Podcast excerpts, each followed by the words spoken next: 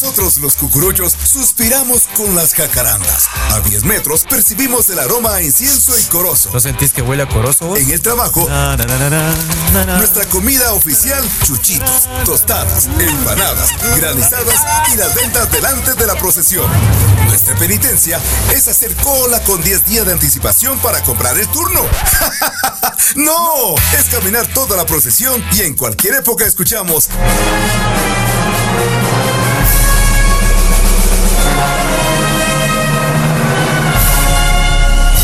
El más morado de toda la cuaresma y Semana Santa. Escúchalo a partir de este momento con Joshua, Alex, Philip y el Link, el más morado, en la franja 9 cuaresma de Eventos Católicos Radio. Para cucuruchos, en espíritu y en verdad.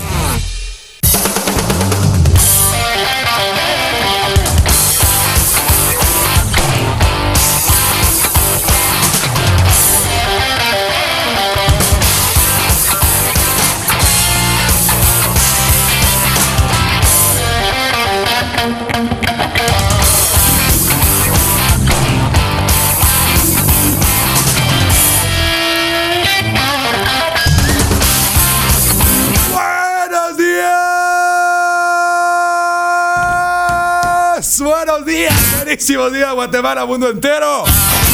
Ay, extrañaba decir esto, ¿verdad? Miren, si se dan cuenta, de 6 a 7 es como muy ceremonial la cosa. Es como sí, que la Semana Santa, la Cuaresma. Y es rompamos los esquemas y hablemos entre cucuruchos. Buenos días, Guatemala. Buenos días, mundo entero. Qué gusto, ¿verdad? Qué privilegio, qué honor tan grande poder estar una vez más tras estos benditos micrófonos del 940 de Eventos Católicos Radio en este viernes, viernes, viernes de mi devoción. Gracias a toda la gente que nos sintoniza a través de la amplitud modulada, a los que nos sintonizan a través de la aplicación móvil, a los que también pues están a través del Facebook Live. Un fuerte abrazo. Gracias, gracias, gracias. Envíenos los saludos porque queremos pues conocer hasta dónde nos sintonizan, qué está, desde dónde nos están escuchando y bueno, pues qué opinan del programa el día de hoy porque también hoy es opinión pública, mucha. Hoy todos vamos a opinar en este programa. Miren, pues les voy a hacer una adivinanza. Les voy a hacer una adivinanza. Adivinen por qué empezamos tarde. A ver, a ver, a ver, a ver, Ponga, su, ponga su, su, su- su cabeza a trabajar desde buena mañana. ¿Por qué empezamos tarde el programa? Sí, hombre, lo que pasa es que no teníamos equipo de rompedías. Uno de los lireros dejó trabada la lira en un cable de alta tensión. Se apagó la planta, se quebró el anda, nos quedamos sin horquillas y, y el hombre venía tarde. No dábamos la vuelta. No damos la vuelta. Ajá. No puedo decir nombres de hermandades, vamos. Bueno. Costó el cruce, es que hay un carro ahí parqueado antes, costó el cruce. Cabal, ajá, o sea, no, no, la, la gente no respetó los, los carteles de, de vía procesional. No, señoras y señores, algo histórico, de verdad. Que regresar a la cabina de eventos católicos radio después de haber estado, haber estado más perdido que el hijo de la llorona, el hombre. Regresa a los 940 kilociclos. Fili Chicona, bienvenidos. ¿Qué tal, Alex? ¿Cómo están? Muy buenos días. Buenos días a toda la audiencia de eventos católicos que nos sintoniza a través de las diferentes plataformas. Como siempre, qué gustazo poder compartir con ustedes una mañana más. Alex, Alex, muy exagerado, siento yo. Vos no estabas perdido, vos. Solo la, la vez pasada no puede venir. Vos. Solo por una vez. Yo sí, yo sí, por lo menos, por lo menos, mire mucha, antes por lo menos decía, mira, que, que, que no sé qué, que para el morado, y, y, y había hacer comunicación, vamos. Ajá. Lo perdimos, lo perdimos. Se llamaba nuestro amigo. Vos, es que fíjate que yo, yo tengo que hacer una mi, una mi pequeña confesión. ¿Qué, qué? Fíjate que yo sí, a, a mí me pasa algo. Yo siento que esta es la, este, esta época, como entre junio y septiembre, Te desconectas del rollo. es, es probablemente la época que más me, me cuesta mantenerme conectado con el mundo de la cuaresma Semana Santa. Vos la verdad es que nosotros estábamos, teníamos otra hipótesis con todo el auditorio. Ajá. Te la voy a plantear. Que me volvió angélico. No, no, no, no, Entonces, no. No, aparte de eso, Ajá, no, no, no. entonces. Yo pensé que teníamos que volver a mandar carta de permiso para que te dejaran venir. No, hombre, no, no, no, no, no, no, no, para nada. Ya estábamos con todo el auditorio redactando. A ver, muchachos, manden sus machotes para ver cómo pedimos permiso para que Phil regrese a los programas. Estimada señora. Puntos, puntos suspensivos porque no sabíamos el nombre. Por medio de la este medio solicitamos que le autoriza a Philip Chicola su participación en el programa del morado toda la cuaresma, la Semana Santa y de todo el año, cada primer viernes los. Junto a velaciones, procesiones, conciertos y demás Y actividades. todavía ponías, adjuntamos calendario. Ahí está. Ah, pero no. No, estamos bien. Estamos bien, estamos bien, ajá, No, hombre, extraña, ajá. Bueno, eso está bien. Bueno, así que de verdad que es un gusto. No, hombre, siempre, siempre me pasa, siempre me pasa. Esta es, esta es como la época del año. Mira, yo, yo siempre, yo siempre agradezco como en los últimos 10, 15 años las hermandades han corrido el calendario del cucurucho, si me permiten, digamos, la, la frase. ¿A, eh, ¿A qué me refiero con correr el calendario del cucurucho? Porque si se dan cuenta, ahora los cucuruchos tenemos actividades prácticamente todo el año. Eh, porque literalmente termina la Semana Santa, eh, viene un periodo más o menos como de un mes en donde básicamente es una discusión de lo que pasó, de las vivencias, de aprendizajes de la Semana Santa, digamos, casi que todo el mes de abril, mayo. Pasas, digamos, remembrando lo que acabas de vivir.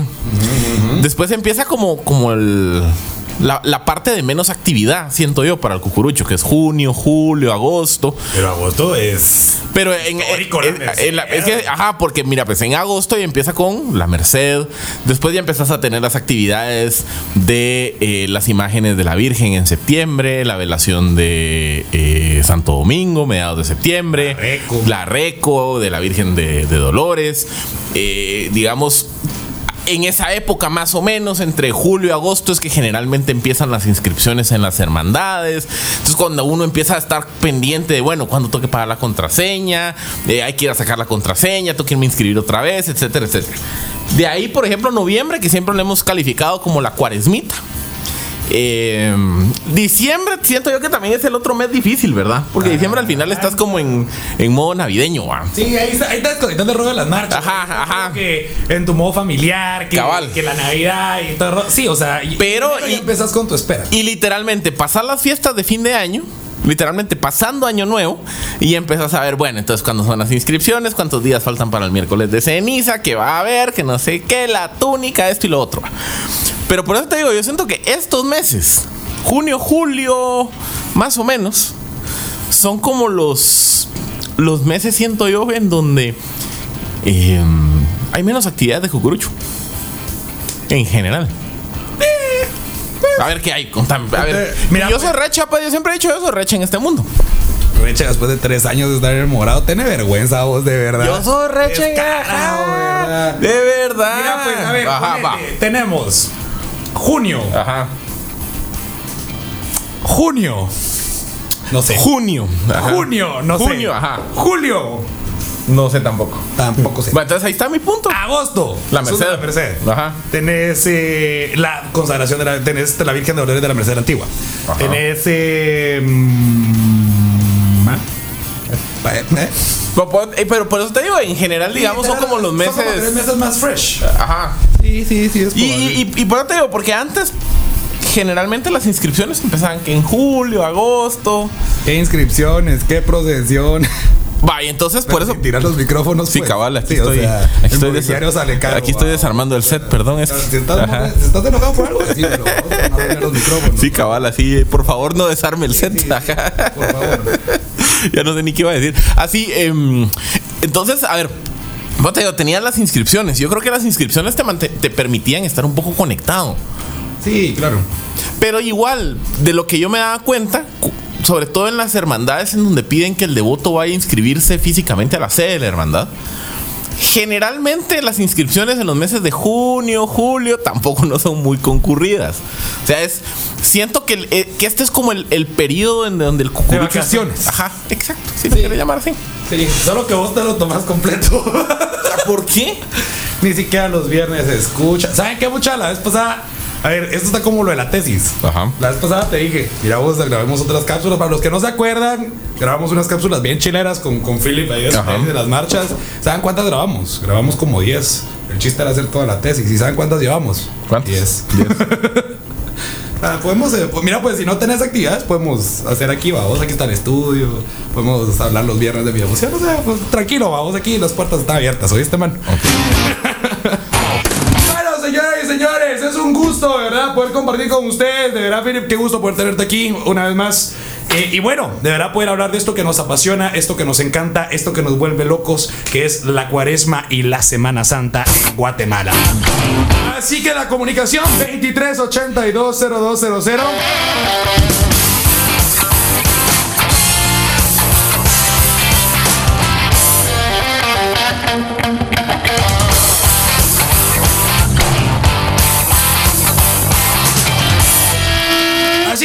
Inicio a la edición del día de hoy.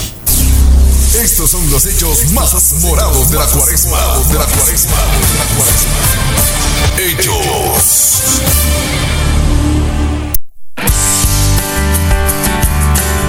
Bueno, a ver, damos inicio con los hechos del día de hoy. Y quiero recordarles, muchachos, que todavía hoy tienen chancecito hasta el mediodía, si no estoy, para que vayan a visitar a Jesús de la Merced en su piadosa velación que concluye el día de hoy. Recuérdense que estuvo expuesto durante toda la semana. Si por X y razón no les dio tiempo, los invito para que pues, sean partícipes el día de hoy. Bueno, mes de agosto también gira alrededor de los dominicos. Y es que quiero contarles precisamente que hoy 6 de agosto a las 18.30 horas se tendrá la misa solemne de los 800 años del tránsito de Santo Domingo de Guzmán, en la Basílica Menor de Nuestra Señora del Rosario, Templo de Santo Domingo.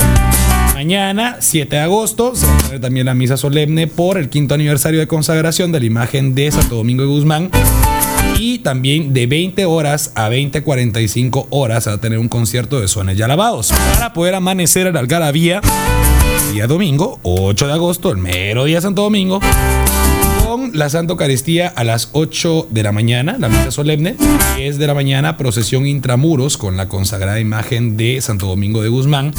A las 18 horas se va a llevar a cabo el Santo Rosario y a las 18.30 horas la misa solemne de clausura. Así que todos los dominicos los invitamos para que sean partícipes de estas actividades que se avecinan.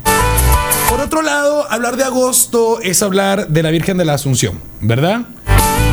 Así que quiero contarles que el día de hoy, sea a las 5 de la tarde, en la parroquia de Nuestra Señora de la Asunción, pues se va a estar iniciando con el rezo de la novena y el Santo Rosario a las 5 de la tarde. También a las que, vamos a ver, es que no se lee muy bien. Yo estoy ya medio choco, mucho.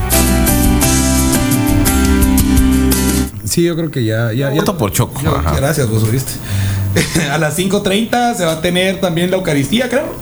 7 de la noche se va a tener una conferencia eh, pues titulada El traslado del pueblo Jocotenán, la Fundación La Nueva Guatemala de la Asunción, con el licenciado Mauricio Chaurón. Damos un fuerte abrazo también. El día sábado, pues, a las 7 de la mañana, se va a llevar a cabo la Santa Eucaristía. A las 5 de la tarde, hora novena. Y pues también a llevar a cabo su bingo. 7 de la noche, bingo especial del mes de agosto. A ver, vamos a seguir viendo. Y a ver, el 14, 14 de agosto se va a tener la fiesta pues, previa a las vísperas, con la Santa Eucaristía a las 7 de la mañana.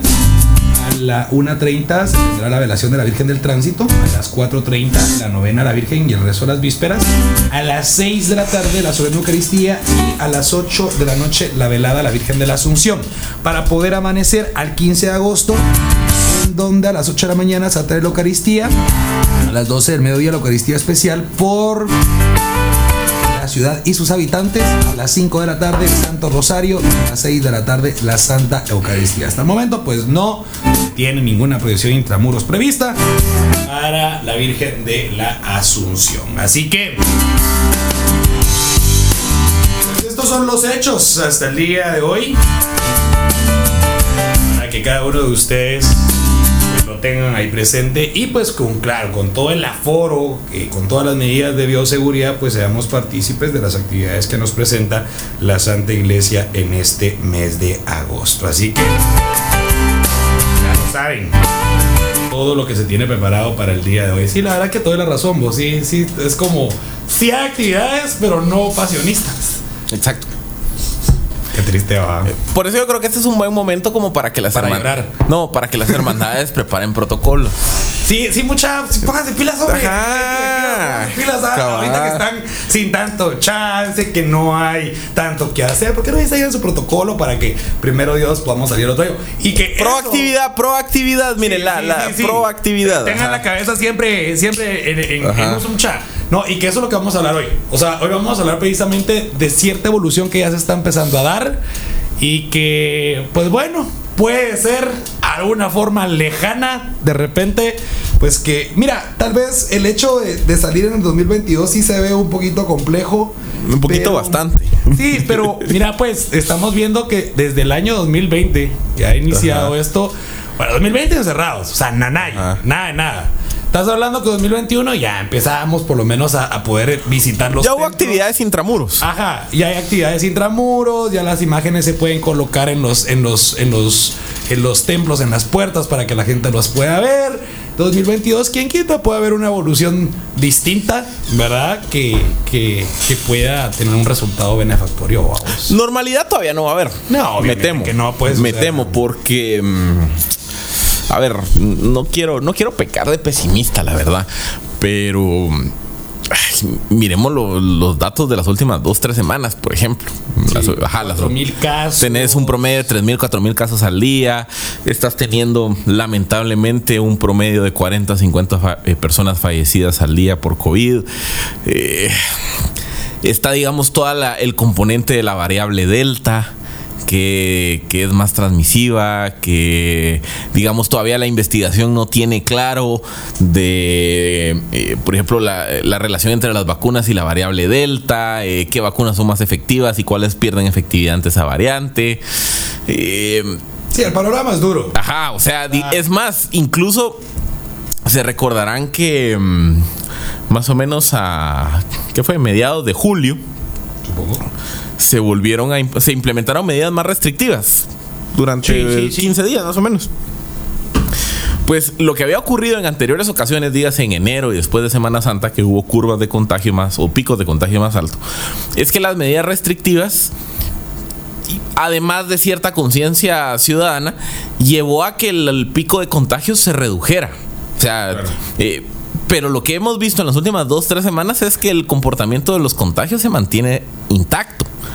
Indistintamente de si hubo medidas o no, indistintamente de, de si, si hay más grado de responsabilidad ciudadana. Entonces, yo me temo que por el comportamiento de la pandemia en Guatemala, pues todavía estamos muy lejos. De poder salir normal, sí. No, pe- pe- pero, pero dejarlo normal. Estamos muy lejos siquiera de poder pensar en actividades en donde eh, haya aglomeración. Lo que, o sea, como lo que habíamos hablado en programas pasados, de hacer producciones un poquito más pequeñas, que el aforo fuera controlado en las Exacto, banquetas. exacto. Vos lo ves lejos. Es que, ¿sabes? mira, por eso yo el único escenario que sigo viendo ahorita es que haya de verdad un esfuerzo titánico en materia logística, de planificación y coordinación entre las hermandades, los devotos, la municipalidad, las autoridades, para poder organizar actividades en donde las hermandades puedan tener cierto control sobre el aforo de personas, no solo al templo, sino por ejemplo las inmediaciones del templo, si va a salir a las calles,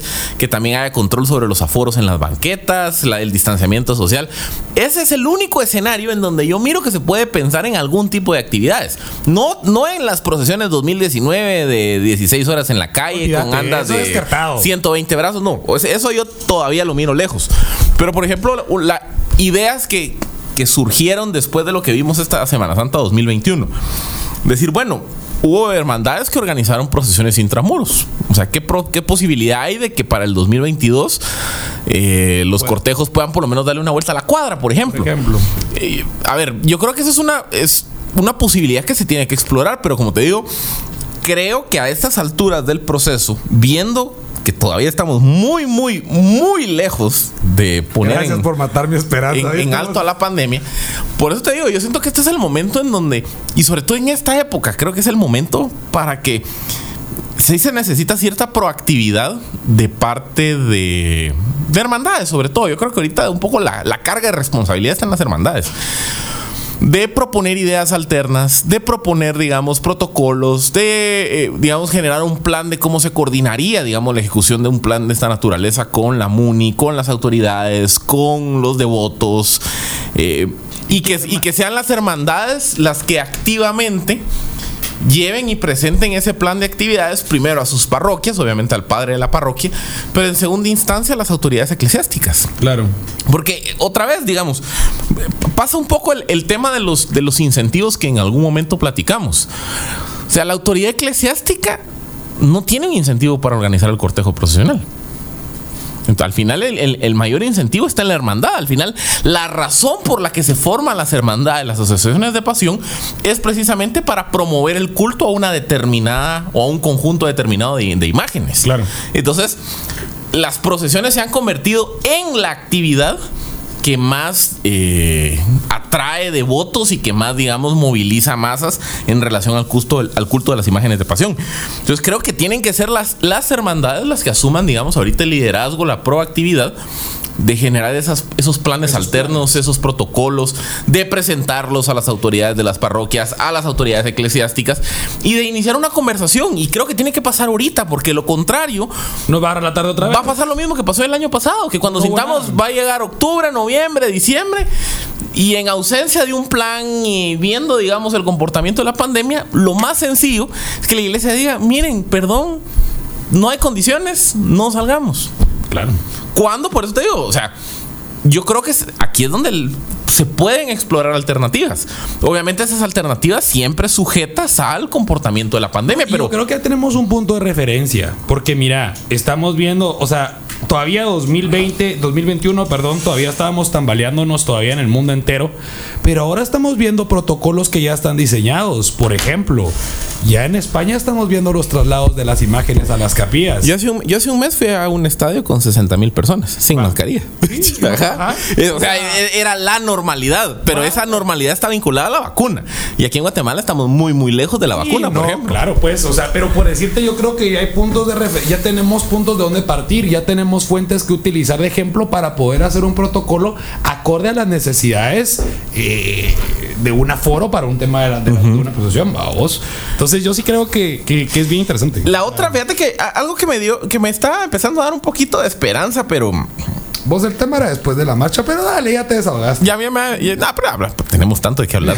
había, fíjate que había, había- hubo, hubo algo que me empezó a dar un poquito de esperanza, pero, pero ya cuando, cuando ves la fotografía amplia de las cosas todavía no, que, que es la evolución que se ha dado en el proceso de vacunación las últimas dos, tres semanas. Sí, cabrón.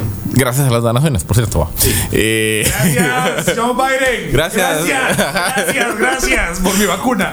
Ajá, entonces digamos el, el- eh, es que a ver, ¿dónde está, dónde están los problemas que tenés hacia futuro? Eh, quiera que no, digamos, Guatemala entró un tanto tarde en el proceso de adquisición de, de vacunas. Digamos, ese, ese es el- ese es realmente el problema, que, que llegamos tarde a la cola, si lo quisiéramos. Tarde. Tardísimo. Ajá, ya. Llegaste, mira, pues, si, si lo quisieras, si lo quisieras hacer como, como un equivalente de inscripciones. A Guatemala le pasó lo que me ha pasado a mí en reiteradas ocasiones cuando trato de conseguir un mi turno de San José o de, o de Candelaria. Ajá. Está bien. Cabal. Gusta. O sea, es como. ah, no tuvo la proactividad de ir a hacer cola una noche antes. No cachó. No se levantó tan temprano el mismo día de la inscripción. Y si- a las nueve y se todavía. ap- a las 9, a las 11, que la cola, o sea, ya va de 5 cuadras, ¿me entendés? Entonces, la Dos, tres veces. ¿Será que Ajá. Coca-Cola? ¿Será que la hago? ¿Será que la hago? Va, la voy a hacer, pues, va. Y obviamente, no caché turno. Ajá. Algo, digamos algo, esa es la- eh, una de las analogías de lo, de lo que ha pasado, digamos, con la adquisición de vacunas. Em, las donaciones han permitido que se amplíe, digamos, los segmentos poblacionales que estaban siendo sujetos de vacunación. Por lo menos, eh, recordemos, con las, con las vacunas adquiridas eh, por Guatemala, se estaba vacunando mayores de 50 años con comorbilidades. Ya las, las vacunas de donación permitieron vacunar a sectores, digamos, eh, de riesgo o sectores, digamos, esenciales, dígase estudiantes, eh, maestros. Se fue abriendo la vacunación para menores de 50 años, después para menores de 40 años. Entonces el proceso ahí va.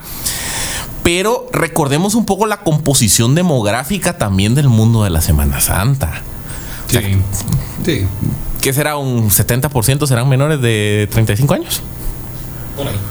Va, y ese es un, y ese es un segmento que, que si bien ya se está vacunando, todavía está muy lejos, digamos, de, de que alcances el, el- o sea, obviamente el un 80%, que es lo que se recomienda para, para poder eh, hablar, digamos, de inmunidad adquirida con, con vacunación. Y dos, todavía, obviamente, eh, si apenas en las últimas dos, tres semanas inició, digamos, la primera administración de, un- de una dosis a estos, a estos segmentos poblacionales, todavía falta mucho para llegar al, a poder hacer efectivo, digamos, la, la doble dosis y vacunar, digamos, a los sectores urbanos. Entonces, eso es lo que a mí me preocupa, o esa es la parte que yo siento que todavía estamos muy, muy lejos, que todavía para noviembre, diciembre, que creo yo que es cuando tenés que tomar una decisión, no vas a tener, yo creo que no vas a tener ni a dos millones de personas completamente vacunadas. Y es que ahorita el problema son las segundas dosis, ¿no? Exacto, es que digamos, aj- ajá. Ahorita viene la. No, pe- pero, pero digamos, ahí, ahí- ahí es parte, digamos, de la, de la estructura de la donación. O sea, la segunda dosis está asegurada. Sí, pues. Lo que el problema que tenés es que las donaciones te van a permitir vacunar más o menos a dos millones de personas. Eh, digamos, el gobierno, como, como les decía, empezó a priorizar grupos estratégicos, empezó a priorizar más sectores urbanos, pero a este ritmo, el problema es que, en, como les digo, octubre, noviembre, diciembre, que es cuando creo yo que se va a tener que tomar la decisión de qué hacer en la Semana Santa 2022, todavía no vas a tener una, digamos, un, porcentaje lo suficientemente alto de- de población a nivel urbana, a nivel de ciudad, a nivel de país, como para pensar que ya generaste suficiente inmunidad para eh, reactivar, digamos, las actividades de gran aglomeración como las procesiones. Entonces, eso es lo que yo siento, que, que todavía incluso, aunque hemos avanzado, estamos muy lejos de, de llegar a tener, digamos, los números. Eso es una. Y dos, también, vean, la pandemia es un... Parece más, ahorita que estamos en, en época olímpica, es más una maratón que una carrera de 100 metros. Porque ya lo vemos, por ejemplo, en el caso paradigmático de Estados Unidos. Estados Unidos es el país que de verdad es espectacular la velocidad de, de vacunados que lleva. Y aún así, hemos visto Estados Unidos hace un mes, mes y medio empezó a reabrir estadios, reabrió parques de diversión. O sea, Estados Unidos parecía que en julio 2021 ya le había ganado la pandemia. De dos semanas para acá. Otra vez hicieron obligatorio el uso de mascarilla, por ejemplo, en ciudades tipo Nueva York, Minneapolis, Los Ángeles. Ya regresó el uso de la mascarilla. Incluso, por ejemplo, ya se está hablando en ciertas ciudades de que para permitir actividades, por ejemplo, permitir aforos en restaurantes, en bares, eh, eh, eh, en parques de diversión, digamos que son espacios de mucha aglomeración, Ajá. te van a pedir vacuna. O sea, ¿me entendés? Incluso el país que más ha evolucionado en términos de vacuna, también se está topando con que la variante Delta y digamos el porcentaje de personas que no se ha vacunado todavía representa digamos una fuente de incertidumbre. Y aún así, el país con más vacunados, en términos porcentuales, no logra terminar de regresar a la normalidad. O sea, sigue tambaleándose. Exacto, y es un poco lo- verán nosotros. cabal. Y, y por eso digo, Estados Unidos tiene 60% de vacunados. Sí. Entonces, esa es la parte en donde siento que todavía estamos atrás en, la, en, en el proceso. Y los países que van más adelantados, pues tampoco no se ve que ese es, o sea, que, que esto es una ruta lineal, que ya 60% de vacunados y ya regresemos a como era todo en enero 2020. Entonces, esa es la parte que a mí me hace ser un tanto pesimista respecto del futuro de la Semana Santa para el, para el 2022. Pero otra vez, como la experiencia demostró en, este, en esta Semana Santa 2021, es el momento para que el ingenio, la inventiva, eh, la innovación de las hermandades se haga presente. Creo que el 2021 muchas de las actividades que vimos en la Cuaresma y Semana Santa fueron actividades que se obviamente se hicieron como respuesta a la decisión del arzobispado de no permitir o de las autoridades eclesiásticas de no autorizar la salida de cortejos. Yo creo que ahorita estamos en un proceso en donde podría haber una conversación. Y, esa, y, y ahí es donde creo yo que se necesita esa proactividad. Porque si se da esa conversación, autoridades eclesiásticas, hermandades, Municipalidad de Guatemala, autoridades de gobierno de salud, INGUAT, quizás se puedan explorar alternativas. O sea, se pueden. se- o sea, pero hay que hacerlo, ¿me entendés? Es que si, si, si no te. Si no nos aventamos al agua y nos arriesgamos a diseñar algo, nos vamos a quedar igual. Ajá. El que nada arriesga, nada. Porque otra vez, digamos, eh, y, es- y esto siempre en los debates que hemos tenido en este espacio, siempre lo hemos dicho, aquí no estamos hablando de que esto es un asunto de blanco y negro, esto es o cerrar todo o que salgan los cortejos de 14 horas, 25 mil personas y andas de 120 brazos, no, sino que aquí lo que estamos diciendo es, vean, en ausencia de, de la norma, del regreso a la normalidad, y dada la experiencia 2021 en donde sí se pudo organizar actividades, digamos, de para conmemorar la, pasión, muerte y resurrección de Jesucristo, para promover el culto a las imágenes de pasión, hay muchas cosas que creo que se pueden hacer, pero requiere, como le digo, planificación, logística, discusión con las autoridades, y eso creo que tendría que estar pasando ahorita. Ahorita. Sí, o sea, ahorita es el momento clave para que empecemos a diseñar algún plan para que, pues como bien lo decíamos, descartemos por completo que saldremos en las proyecciones normales, porque esto no va a pasar. O sea, por la seguridad del país. O sea, mira, ahorita estaba leyendo, eh, imagínate Tokio, con Ajá. los Juegos Olímpicos, ya están reportando, ¿qué? 5 mil casos. Cabal. O sea, esto es una eh, esto es algo de lo cual estamos muy lejos todavía el mundo entero de poder regresar a la normalidad, pero se pueden buscar las opciones. De verdad que sí se puede. Así que es uno de los tantos temas que hoy queríamos plantear. eh, porque todos estamos con esa incógnita. Claro, todos tenemos una esperanza. La esperanza es lo último que se muere.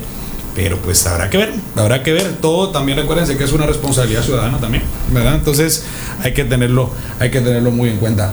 Mira vos, aquí nos saludan desde, desde Sevilla y nos dicen que si podemos ampliar información, que la marcha del día sea la memorable entrega. Ah, ok. Ok, entonces ahí ya, ya tenemos la marcha del día. Ya teníamos una prevista en la planificación, pero pues bueno, ahí ya que nos están escuchando desde Sevilla, todos nuestros amigos, pues con muchísimo gusto vamos a estar ahí platicando. ¿Usted qué piensa? ¿Qué piensa de todo esto que se planteó el día de hoy a través del 23820200? También, a ver, mira, tenemos mensajes por ahí en el, en el, en el WhatsApp, no digo en el Facebook Live. Pues ahora hasta te puse tu pantalla, ¿viste? Ajá. Ya viste. A ver, estoy de acuerdo con lo que comenta Chicola, pero medidas similares a las que se están pensando para las actividades de la Cuaresma y Semana Santa tendrían que estar adaptadas con todas las actividades de la sociedad, porque yo ya veo estadios con gente, celebraciones con muchísima gente, conciertos, manifestaciones, etcétera. Ahí es donde está la doble moral, ¿va? Porque por decirte, veamos el caso de Cuaresma y Semana Santa 2020, 2021, perdón. Los cucuruchos encerrados por las playas están reventando. ¿ah? O sea, la Es que, es que, mira pues, mira pues, O es que a- aquí es, es que mira pues, aquí, aquí hay que recordar algo. Y, y digamos aquí, no me, no me quiero meter mucho en el ámbito legalista, pero a ver. Realmente disposiciones Gubern- prohibitivas gubernamentales No hay. De- o sea, desde, desde octubre de 2020, disposiciones prohibitivas no hay. ¿Por qué? Porque para que haya una... ¿Qué es una disposición prohibitiva? Una disposición prohibitiva, regresemos a 2020, es... eh, so- hoy solo circulan placas pares, hoy hay toque de queda a partir de las 6 de la tarde, eh, los eh, supermercados, mercados solo pueden abrir hasta las 5 de la tarde. Eh, digamos, restaurantes o cierto tipo de comercios, centros comerciales no pueden abrir o solo pueden abrir con, con tal horario. Esas son disposiciones restrictivas. Para que haya disposiciones restrictivas tiene que haber algún tipo de estado de excepción. Todo el 2020 pasamos, digamos, en la, la mayor parte de la pandemia bajo estado de calamidad. Y lo que hablamos que ocurrió hace 15 días, eh, cuando, digamos, se ampliaron ciertas disposiciones, fue un estado de prevención.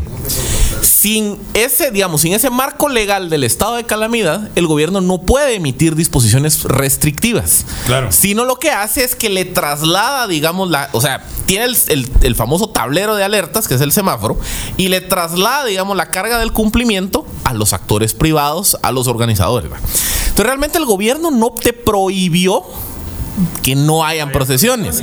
Fue una decisión de la autoridad eclesiástica. Y lo mismo va a pasar Que en el. por- pues, también por por Pa- el tema ajá, correcto. contagios y que las- lo- la iglesia fuera la responsable. Correcto. Y lo mismo va a pasar, o sea, la decisión 2022 de lo que se pueda o no se pueda hacer en Cuaresma y Semana Santa ya no es una decisión de gobierno, es una decisión de autoridades eclesiásticas. El tablero de alertas sanitarias te va a dar, digamos, la guía de qué podrías hacer en función a cómo está la ciudad, Antigua Guatemala, Quetzaltenango, en cuanto al nivel de contagios. El tablero solo te dice cuántas personas pueden estar, qué puedes hacer y demás.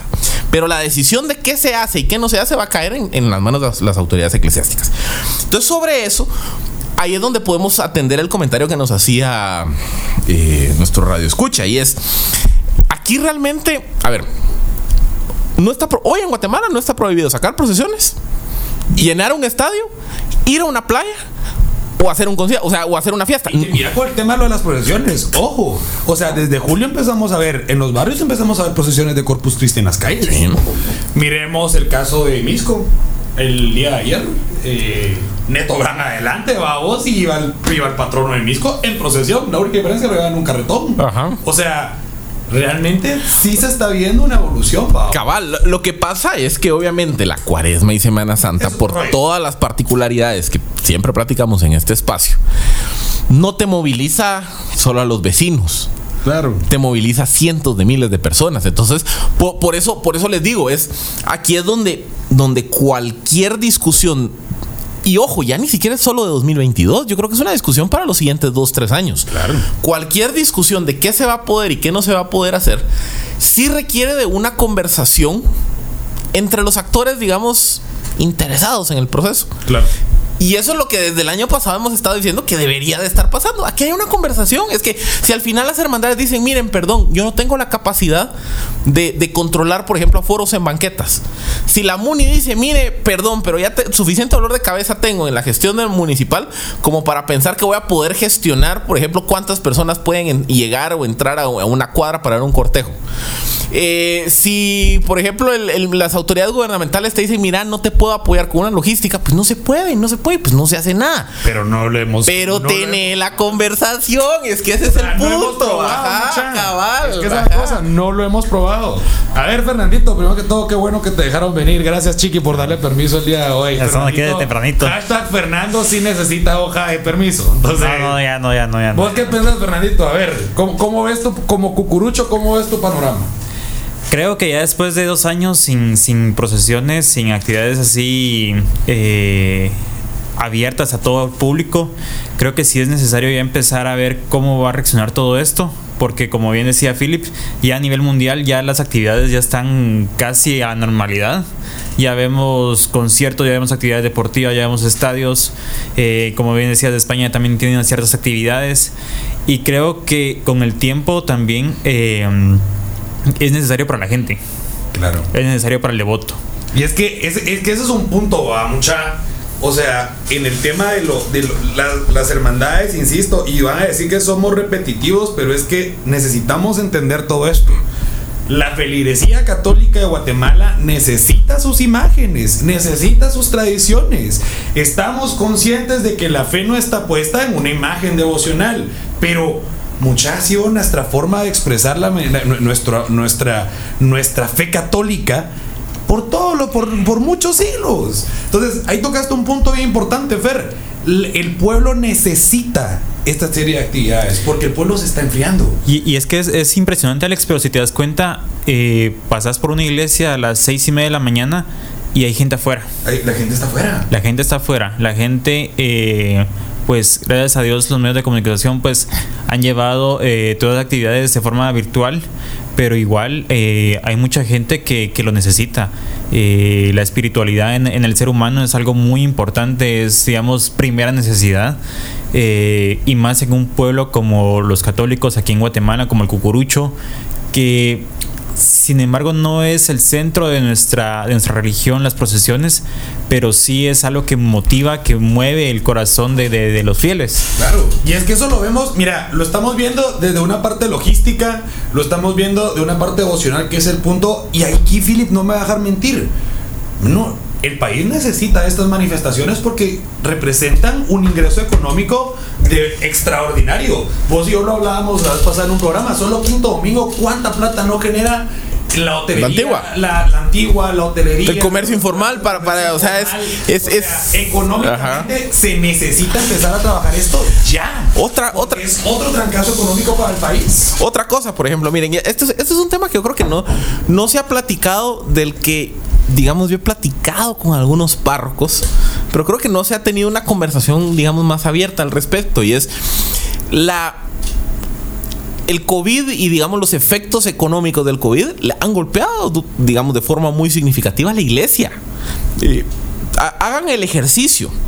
Si tienen la oportunidad en las siguientes semanas, meses, en algún momento visitar su parroquia o hablar a alguien con la parroquia, o alguien, digamos, vinculado con la, con la parroquia cerca de, de donde usted reside, se va a dar cuenta que la cantidad de personal que laboraba en las parroquias se redujo. Se redujo, pues. Porque- Como, como a todas las Como en toda. Es que, es que, ajá, es que miren, a ver, otra vez, para, para no dar lugar a malas interpretaciones, no estamos diciendo que las iglesias son unas empresas. Pero al final del día, entendamos también que la iglesia tiene, un- tiene una lógica económica. Claro. O sea, al final del día, una parroquia Tiene que pagar planilla. generen- necesita generar ingresos de las ofrendas o de, por ejemplo, misas especiales, bautizos, primeras comuniones, matrimonios, etcétera, etcétera, etcétera. Si está cerrada la iglesia, o si hay limitación de aforo, o si simplemente, digamos, eh, hay, hay- hay mi- miedo de las personas de acercarse a la, a parroquia, pues naturalmente no va a haber ofrenda, no van a haber misas de primera comunión, no van a haber misas de bautismo, de, de- matrimonios, por ende no va a haber ingresos para las iglesias. Al no haber ingresos para las iglesias, y, y dado que no hay, digamos, un mecanismo de financiamiento centralizado, ¿qué es lo que terminaron, eh, qué es lo que terminó ocurriendo en muchas parroquias? Pues los párrocos se vieron obligados a tener que recortar personal. Y eso es de- desde parroquias pequeñas, en donde, donde probablemente eran dos, tres personas quienes participaban de la administración de la parroquia, hasta los grandes templos aquí del centro de la zona 1, que tenían, digamos, staffs de 10, 15 personas, los tuvieron que recortar. Eh, también, digamos, lo que tenemos que ver acá, y otra vez, como les digo, no me malinterpreten, pero al final la Semana Santa, la cuaresma y la Semana Santa también es el momento en donde más se eh, convoca feligreses en el mundo católico. Así es. Lo que vimos, ah, por ejemplo, lo que vimos el Jueves Santo en Candelaria, el Viernes Santo en la Recolección, en Santo Domingo, en el Calvario. En las calles. En las calles, ajá, en las calles del centro histórico. Lo que vimos Forma, dio mucho- el domingo de Ramos, lo que se vio el lunes santo en la parroquia, lo que se vio el sábado del consuelo en la recolección. O sea, ¿Sábado qué, Ramos? da el consuelo, da el consuelo. Tírenme un tomate, no me importa. Jorge, si se nos está viendo Jorge, tírame un tomate a la distancia. Eh, del consuelo.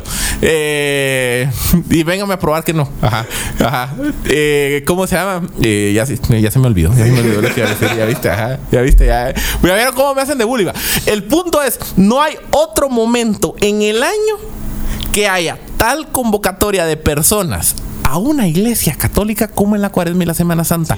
Eso es una realidad. Hay, es que vean, es cierto. Yo sé que, que, que si, es, si analizamos la fe de forma más profunda, uno diría, bueno, qué malos católicos somos porque solo nos gustan las actividades vinculadas a la pasión. Yo, te- yo tengo una pregunta ahí bien, bien importante, Philip. Eh, como cucuruchos, ¿estamos dispuestos a una nueva normalidad de las procesiones?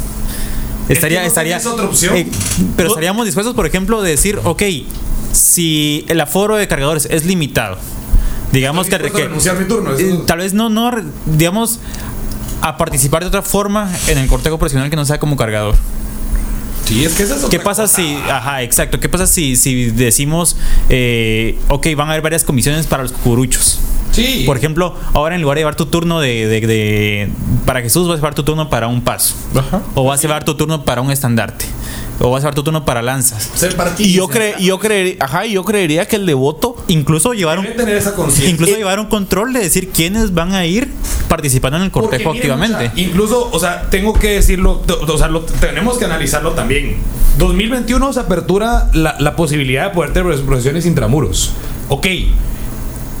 Y hay un grupo de cucuruchos que tiene esa molestia de decir, pero los mismos cargan a Jesús. Y tienen razón. Pero ¿cómo vas a comparar vos una procesión de 16 horas a una oportunidad de poder tenerlo dos horas? Es prácticamente imposible. Imposible. Ni siquiera todo, toda una hermandad, todos tus colaboradores tienen la oportunidad de poder cargar a Jesús todos en una procesión de dos horas, una hora. O sea, entonces Eh, también ajá, tenemos eh. que tener en esa, en esa conciencia los cucuruchos de que si queremos que pase algo, tenemos que renunciar a algo. ¿Va? Y esa, punto, esa estrategia que vos decías de lo de tener un turno para el estandarte, de cargar los pasos, de cargar los ciriales, de cargar lanza y de renunciar nosotros al papel protagónico que siempre hemos tenido de abrazar un bolío, es algo que Pero, pero, te, pero te diría que ya, ya en 2021 viste que, que sí es, o sea, viste que la, que la devoción del cucurucho no es cargar, No, es participar, es participar, digamos, son dos cosas diferentes, tal vez. Y yo creo que también toda esta experiencia nos está ayudando a entender mejor qué somos, qué no somos y romper algunos mitos del cucurucho. O sea, uno de los temas que en algún momento hablamos en este espacio era el famoso concepto de los cucufans. O sea, del que carga en 25 procesiones, yo me estoy disparando en el pie porque yo soy, yo cargo un montón. Lo admito. Y lo admito. Sí, sí, yo soy el primero que dice sí. Si me preguntan, o sea, si, si- si a mí me hicieran y me dijeran, mira, Philip, no puedes cargar en muchas. ¿Dónde querés cargar? Bien fácil. Cargaría en la Reco Santo Domingo. Ahí está, punto. Es que esa es la cosa. O sea, miren, es que nosotros podemos decir y que los protocolos y que las ideas y que sea el plan y todo. Pero es que esto no es solo de las hermandades, mucha. O sea, esto es crear una conciencia también en el cucurucho y decirle, mucha, ok. O te- o te pongo otra. En las calles tienen que, tenemos que, que O te pongo otra, que, que yo creo que es algo a lo que es una conversación que algún día va a pasar. No sé si en 5 años, en 20 o en 50. Pero yo creo que algún día las hermandades van a tener que hablar de integrar bases de datos. Claro. ¿Por qué? Por lo que hemos, por lo que hemos hablado, las procesiones ya no dan, espacio, ya no pueden crecer. Ajá. grandes, ya no podemos ampliar recorridos, muchachos. Entonces, ¿qué va a pasar? O sea, ahorita, a ver, quiera que no estamos llegando a un punto en donde se va a oír bien feo lo que voy a decir. Ay, no. Pero eh, el riesgo que hay con la Semana Santa es que llega un momento en donde la Semana Santa esté cabal. ¿Qué quiere decir? ¿Cómo así? Que la Semana Santa esté cabal. Que ya no, nadie más entra. Ya no pueden. Ajá. Es que va a pasar. Y, y- y- y no es, a ver, no es por nada, pero un poco lo que hemos hablado de los grandes cortejos, qué difícil es hoy.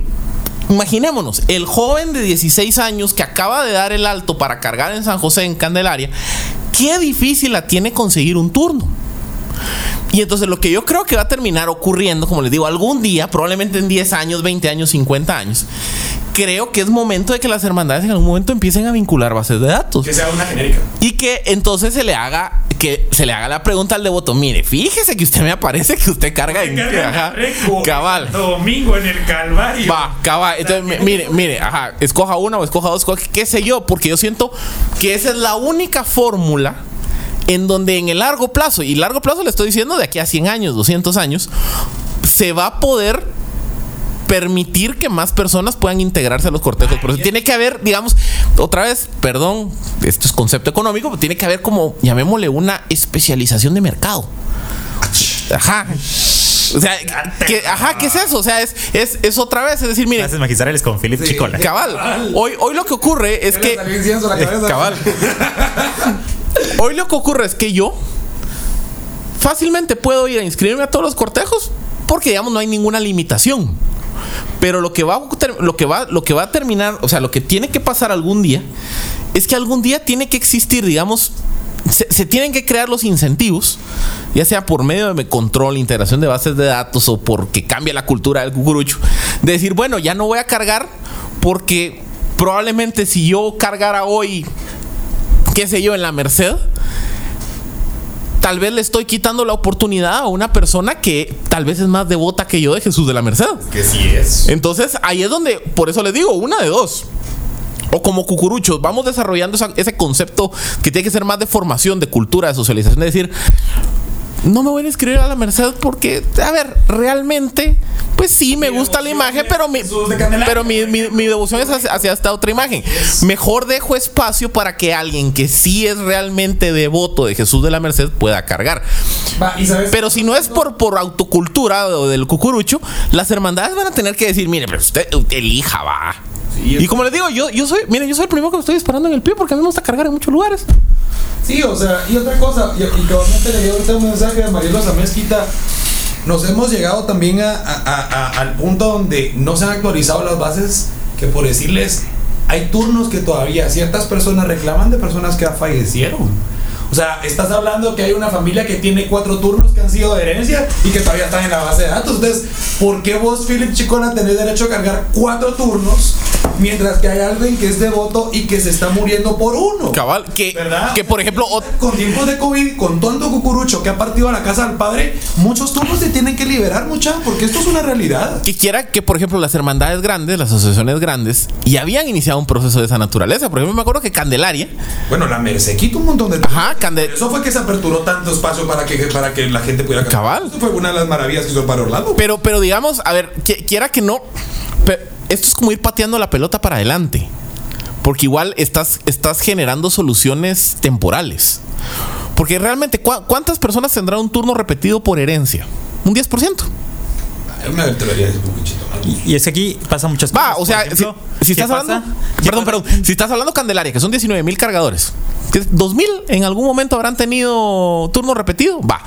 Si venís y lo quitas, eso quiere decir que abrir 2000 espacios. Esos 2000 espacios probablemente en 10 años ya los llenaste. Claro. Entonces en 10 años vas otra vez vas a tener el mismo pro- Ajá. ¿Qué vas a hacer con todo el guirajal de las infantiles cuando ya sean muy altos? Exacto.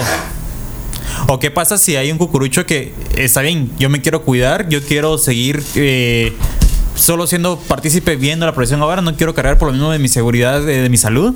¿Qué pasa con los cucuruchos también de que están dispuestos a también a, a dejar ese espacio libre Es que para que alguien que... O sea, también el cucurucho debe tener una conciencia de que los tiempos no volverán a ser los mismos en Por un buen tiempo. lapso. ¿Verdad? Entonces, sí tenemos que tener la conciencia de decir, mucha, yo no voy a cargar, pero pues me voy a acompañar a Jesús con una lanza, voy a acompañar a Jesús, o incluso, ¿por qué no decirlo?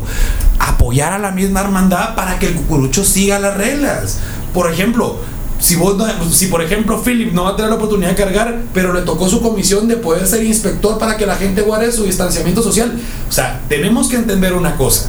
Esto no es solo de las hermandades. Esto no es solo de medios de comunicación como nosotros que impulsemos una iniciativa para poder hacer algo, sino que esto es desde el cucurucho de banqueta que tiene que colaborar, desde el cucurucho colaborador hasta el presidente de la hermandad. O sea, aquí es el momento donde realmente tenemos que demostrar que sí estamos unidos y que sí estamos dispuestos a apoyarnos entre todos para que esto salga adelante. Porque si seguimos teniendo una esperanza nada más de que la junta directiva y que las hermandades van a hacer algo, ahí estamos perdidos. Es que es humani- humanamente imposible, Alex, que, Sí. que, eh, las hermandades puedan manejar tanta gente, tanta logística en estos tiempos. Creo que antes porque había un, un proceso, una logística ya establecida, que ya incluso el cucurucho sabía cómo funcionaba una procesión, que esto se, se lograba realizar, pero ahora Es que es lo que hemos dicho, por ejemplo, las hermandades históricamente han estado acostumbradas a tomar control del digamos del dintel de la puerta del templo hacia adentro. Así es. Eh, en los últimos años hemos visto cómo las hermandades empiezan a tomar control, digamos, de la periferia del templo. La- las famosas vallas. ¿Por qué? Por control de aglomeraciones para la salida, entrada, paso por catedral o pasos emblemáticos. Lo que el COVID es, y, y aparte las hermandades, pues obviamente tienen control en el cortejo procesional de lo que pasa de la banqueta hacia abajo. De lo que pasa de la banqueta hacia arriba, la hermandad no tiene control. Lo que, digamos, la, la pandemia va a obligar. Y ojo, esto no solo es pensando en 2022, esto es pensando hasta que hasta que el, hasta que el mundo diga, hey, le ganamos al COVID, que falta un montón. Hasta que el- formalmente le ganemos al COVID, yo creo que las hermandades, para pensar en la posibilidad de algún tipo de actividades relativamente normales, implica cambiar el concepto de qué controla una hermandad. La hermandad va a tener que tomar control, por ejemplo, ya no solo del templo, sino de los alrededores del templo. Que ya vimos que eso pasó este año. Claro. Eh, pensemos en las actividades que, que- que tuvieron más concurrencia de, de devotos, de feligreses. La Cande. El Candelaria, Recolección, Santo Domingo, San José va. Y si te diste cuenta de algo. Las hermandades más numerosas, con más miembros, tenían más capacidad de poder controlar el perímetro. Obvio. ¿Por qué? Porque podías colocar, digamos, una comisión de bienvenida, podías tener, digamos, miembros de la hermandad en tres, cuatro calles, eh, eh, garantizando que hubiera distanciamiento social, eh, garantizando el cumplimiento de medidas y demás. Pero hermandades, asociaciones más pequeñas, que no tienen los números de miembros, la pasaron difícil. Claro. Entonces esas hermandades van a tener que recurrir a lo que yo siempre le llamo el modelo San Bartolo. El modelo San Bartolo, si se dan cuenta, la hermandad de San Bartolo es relativamente pequeña. El día del cortejo van muchas personas como Colab- colaboradores. Ese es el- un modelo que va a tener que ocurrir, que es un poco lo que, lo que estábamos platicando. Creo que va- muchos devotos se van a tener que ver en esa disyuntiva, de decir, bueno, cargo, llevo lanza, llevo paso, llevo estandarte. Soy parte del grupo de colaboradores De que va celadores. de celadores Mucha, cuida- mantengamos el distanciamiento social porque vas a necesitar. Porque es que, ajá, porque ¿qué es lo que va a cambiar? Para que esto sea, para que algún día sea posible sacar procesiones. Aquí ni siquiera hablemos de 2022. rogamos, señor. Para que algún día podamos regresar a la normalidad de las procesiones, Te rogamos. vas a tener que manejar la logística de la banqueta. Eso es nuevo. Sí. Eso es completamente nuevo. La historia se había manejado. Ajá. O sea, eso es un reto. Es, es lo que le digo, o sea, la hermandad manejaba que la fila, que era vestimenta el devoto, que no hubiera doble fila, que el devoto no fuera hablando por celular, etcétera, etcétera. O sea, todo ese control riguroso de lo que pasaba de la banqueta hacia abajo, ahora va a tener que pasar también de la banqueta hacia arriba. No tanto por, por guardar el orden, el respeto, la solemnidad, no, sino por medidas de distanciamiento. Ajá. Entonces la hermandad es la que va a tener que decir, bueno, en esta calle caben 300 personas. Yo me aseguro de que solo hayan 300, que no hayan 302. Claro. Y eso tiene que pasar en cada banqueta. Entonces se empiezan a dar cuenta del trabajo titánico que eso tiene que hacer. Ajá. Mira, esto me llama la atención, eh, Jason Alejandro. De momento, ante estas nuevas nor- normativas, debería hacer algo parecido a lo que hizo Andalucía. Que los cargadores se vean de la manera que sean los mínimos y los demás cucuruchos que acompañen el cortejo como los nazarenos sevillanos solo con un cirio. Esto ya pasó. O sea, es, es el punto que voy, ¿me entienden? Ya hay una normativa que se puede tomar de punto de inicio. Ahora, todo está aquí de que en estos tiempos, como decíamos al inicio, las hermandades empiecen a diseñar este plan. Y una vez la hermandad diseña el plan, entonces ya entramos a la fase 2, que es esto que estamos hablando. Crearle esta conciencia cucurucho, donde todos somos cucuruchos, todos somos hermandad, todos somos devotos y todos metemos el otro. Porque si no, esto no va a funcionar. Pero si no iniciamos del punto de partida, seguimos arruinando los micrófonos vos. Ah, Es que me quedaba muy abajo, hombre. Aquí está, aquí está, aquí está. Va, entonces, saliendo del punto de, que se cree este protocolo que va a ser genérico, puede presentar uno la escuela, puede presentar uno Sanfe, puede presentar uno la Candelaria, la así sucesivamente todos, y al final se va a crear uno. O sea, entre todas las hermandades haciendo una lluvia de ideas, donde se consulte, se haga un cuerpo técnico de analistas, donde incluso epimediólogos, epimediólogos, sí, se sí, donde epimediólogos puedan ser parte de la asesoría de este, de este protocolo, o sea, se, le- se logra hacer uno que se respete para todos. Pero si seguimos hablando de que cielo es azul y las túnicas son moradas, mucha, esto no va a funcionar. Hay que iniciar de un punto de partida y es lo que estamos tocando el día de hoy. Y ya lo hemos tocado anteriormente, pero ahora viendo la realidad, se creía que teníamos una esperanza. Se- estamos viendo una evolución de la participación de los cucuruchos, pero seguimos en las mismas. Esa es la realidad. La Semana Santa sigue en las mismas. O sea, estamos en una incertidumbre Y luego, miren, otra vez, también, también es muy fácil que nos digan, sí, es que ustedes, fanáticos de las procesiones, miren, a ver, seamos, seamos honestos en algo. O sea, es, aquí lo hemos dicho varias, en varias ocasiones. Reconoz- reconozcamos la evolución del catolicismo en, en- en Guatemala. O sea, el catolicismo en Guatemala evolucionó de una forma tan particular. Primero, que, el que un enorme porcentaje de católicos en Guatemala somos, porque yo me ubico en ese grupo, pasionistas.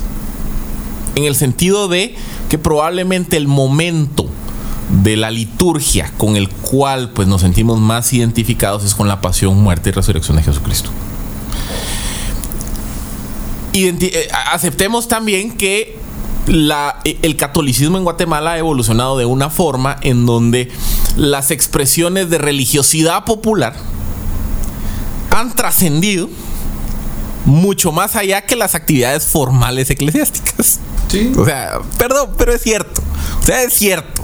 Pam, pam, pam. Es cierto. O sea, a ver, díganme. ¿En qué otro momento del año hay tantos católicos movilizados para una actividad religiosa. Como el Viernes Santo? Como el quinto domingo de Cuaresma? Como semana? No hay. Seamos realistas. Es- esa es la realidad. Es que, eh, yo, eh, vean, yo, yo esta conversación la he tenido muy franca con algunos curas. Digamos, esto es, es- es una conversación eh, donde yo les digo, miren, muchachos, seamos honestos, pues. O sea, no es por nada, pero en todo lo demás no te está yendo tan bien. Claro. La iglesia católica está perdiendo feligreses en todo el mundo. Las procesiones en Guatemala suman cargadores masivamente todos los años. Mucha.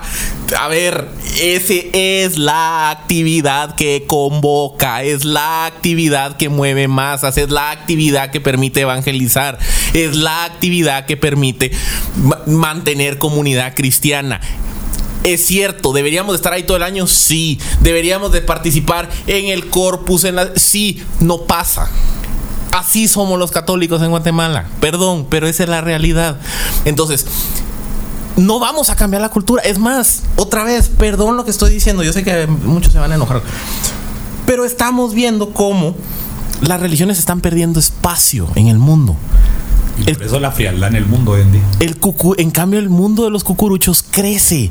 Entonces debe- debería de haber un esfuerzo de decir, miren, si eso es lo que le gusta al católico, al, al devoto, al cristiano guatemalteco, fomentémoslo. Obviamente no tiene que ser el centro de la espiritualidad, el centro de la religiosidad, pero si eso es lo que funciona, si eso es lo que más mueve gente, lo que más atrae, deja de desecharlo, incentivarlo, fomentarlo, cuidarlo, trata de promover que la actividad que moviliza más devotos católicos en el año se realice guardando las medidas, sí, guardando los protocolos, sí. Nadie está diciendo que seas irresponsable. Claro, y que no pero cuidarlo, cuidar esa joya que tiene el catolicismo en Guatemala. ¿Qué es tu cultura? ¿Qué es tu devoción? ¿Es tu fervor? O sea, sí, a ver, tenemos llamadas, vamos a ver a quién tenemos del otro lado de la línea. Hola, hola, buenos días.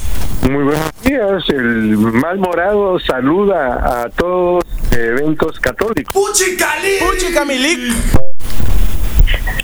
Aquí pendiente siempre de la radio, de su gran equipo, y por eso hoy, que es primer viernes de agosto, me he permitido llamarlos. Qué bueno, Lick, de verdad. Hoy lo, estamos, lo estábamos recordando. También nos hace falta ahí en el programa de Guatevisión, que ya le enviamos ahí los saludos correspondientes. Esperamos tenerlo ya pronto por aquí, licenciado. Primero Dios. Pero Dios, el primer viernes de septiembre ya estoy incorporado. Con corbata morada, ¿ah? si no, no entra. Ah, siempre, siempre. A- Así que les demuestro mi cariño y estaré pendiente para llegar lo más pronto posible. Gracias, Milik. Le mandamos un fuerte abrazo y qué bueno escucharlo por ahí. Un abrazo. Adiós. adiós. Bueno, eh, vos se puso calurosa la plática. Vámonos a la marcha, ¿te parece? Vale, vale. Bueno, eh, vamos con la marcha del día porque ya nos comimos una hora del programa, pero está bueno, el- está, bueno. el tema, está bueno. Está bueno, Así que vamos a ver qué nos tiene Philip Chicola preparado el día de hoy. Bueno, vamos, vamos a. Para estar más morado, Memorable. escucha la marcha del día.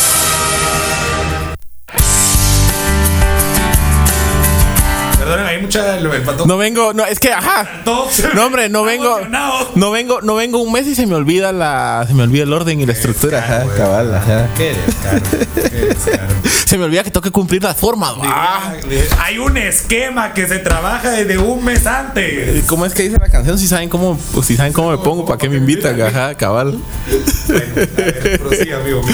A ver, vamos, vamos a cumplirle a, a nuestro amigo Radio Escucha que nos pedía la marcha La Memorable Entrega. Y esta marcha, vean, este, es interesante porque es una de esas marchas que tiene.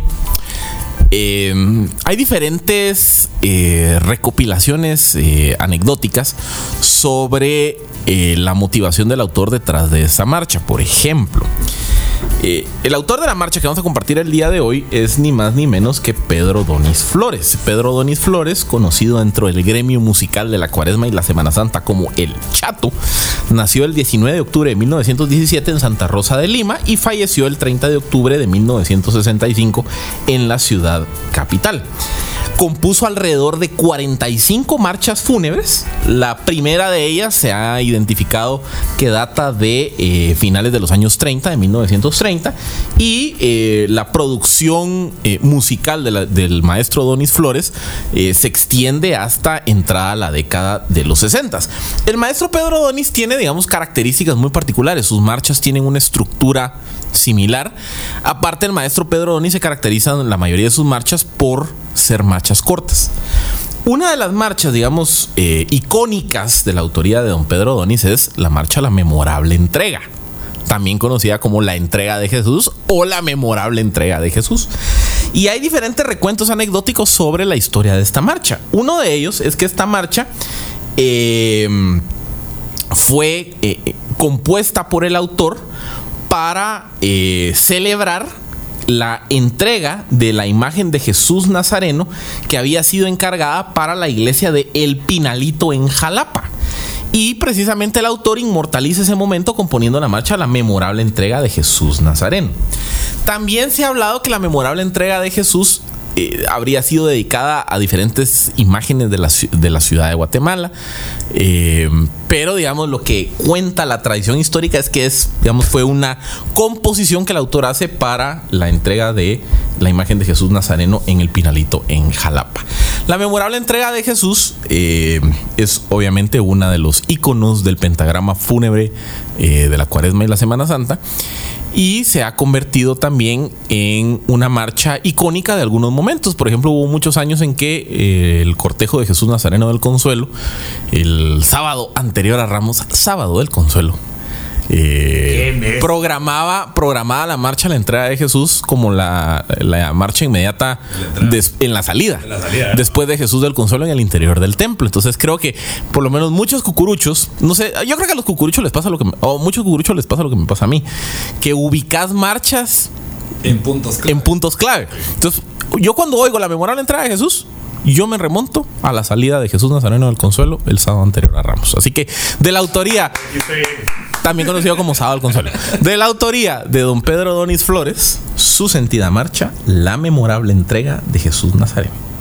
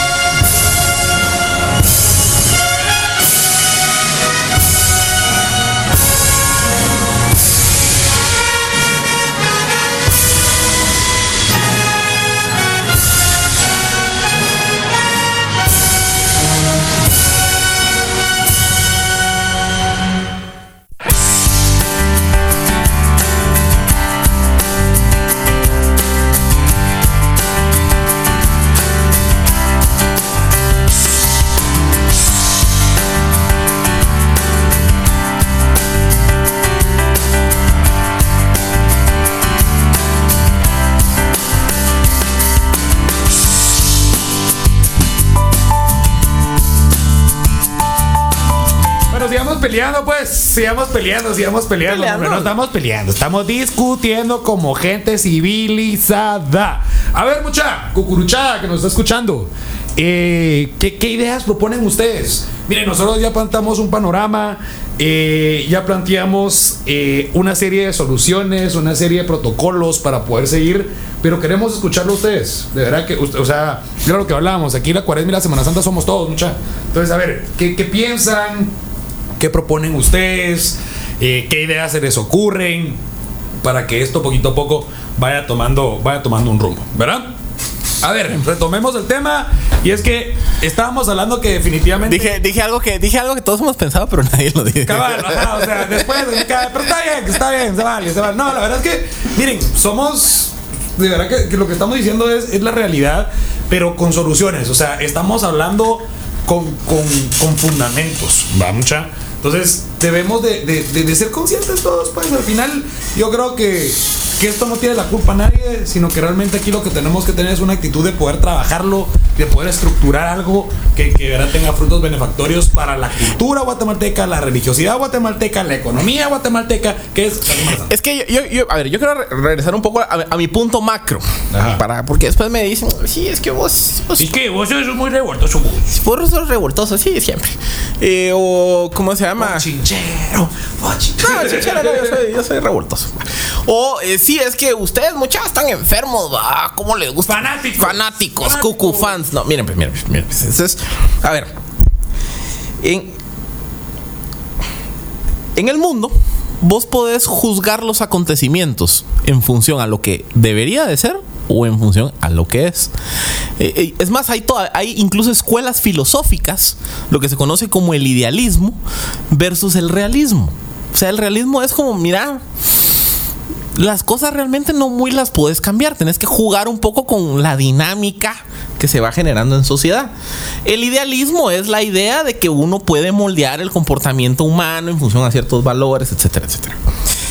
Si aplicamos esas dos formas de ver el mundo, de la, el mundo del catolicismo en Guatemala, ya ni siquiera la Semana Santa, el catolicismo en Guatemala, desde una perspectiva idealista, el, el- el análisis idealista de la evolución del catolicismo en Guatemala debería decir, bueno, deberíamos ser católicos de tiempo completo.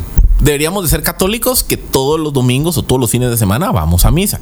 Que con la misma actitud, optimismo, eh, proactividad con la que participamos en las velaciones, en las procesiones, en las actividades de Cuaresma y Semana Santa, participemos en el resto de actividades del calendario litúrgico.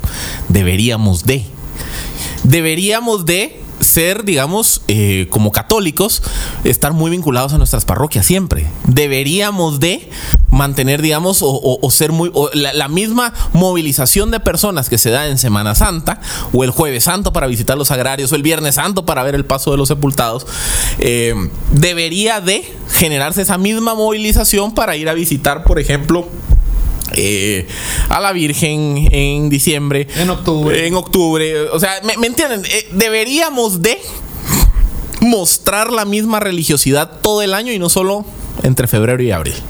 Deberíamos de. La realidad es otra. La realidad, como les digo, es en el mundo. Esto no solo es en Guatemala. En el mundo. Las personas se están volviendo menos religiosas, menos creyentes. Eh, y esto está afectando a todas las religiones por parejo. La iglesia católica también, digamos, ha tenido un poco el problema que la iglesia, como es muy tradicionalista, le o sea, como institución le cuesta adaptarse, digamos, a la, a la evolución acelerada de la humanidad. Obviamente es una institución que tiene dos mil años, entonces también hay que, hay que reconocerle eh, que, que se ha sabido adaptar. Pero también, digamos, el mundo siglo XXI postmoderno que el que hoy vivimos está generando una serie de nuevas dinámicas. Y lo que ocurre en Guatemala es digamos, anticíclico.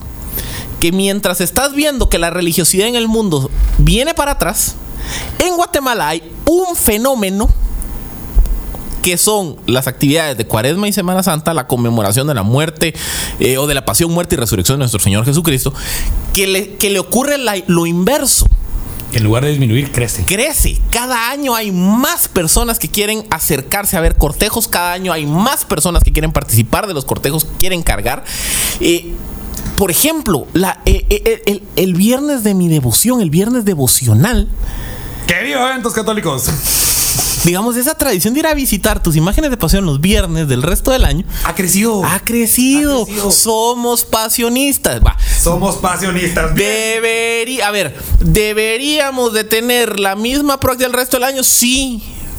Pero la realidad es otra. Solo hagamos Ajá. un paréntesis. De, o sea, de, de qué tanto hemos sido pasionistas. Ahorita agosto, Jesús de la Merced.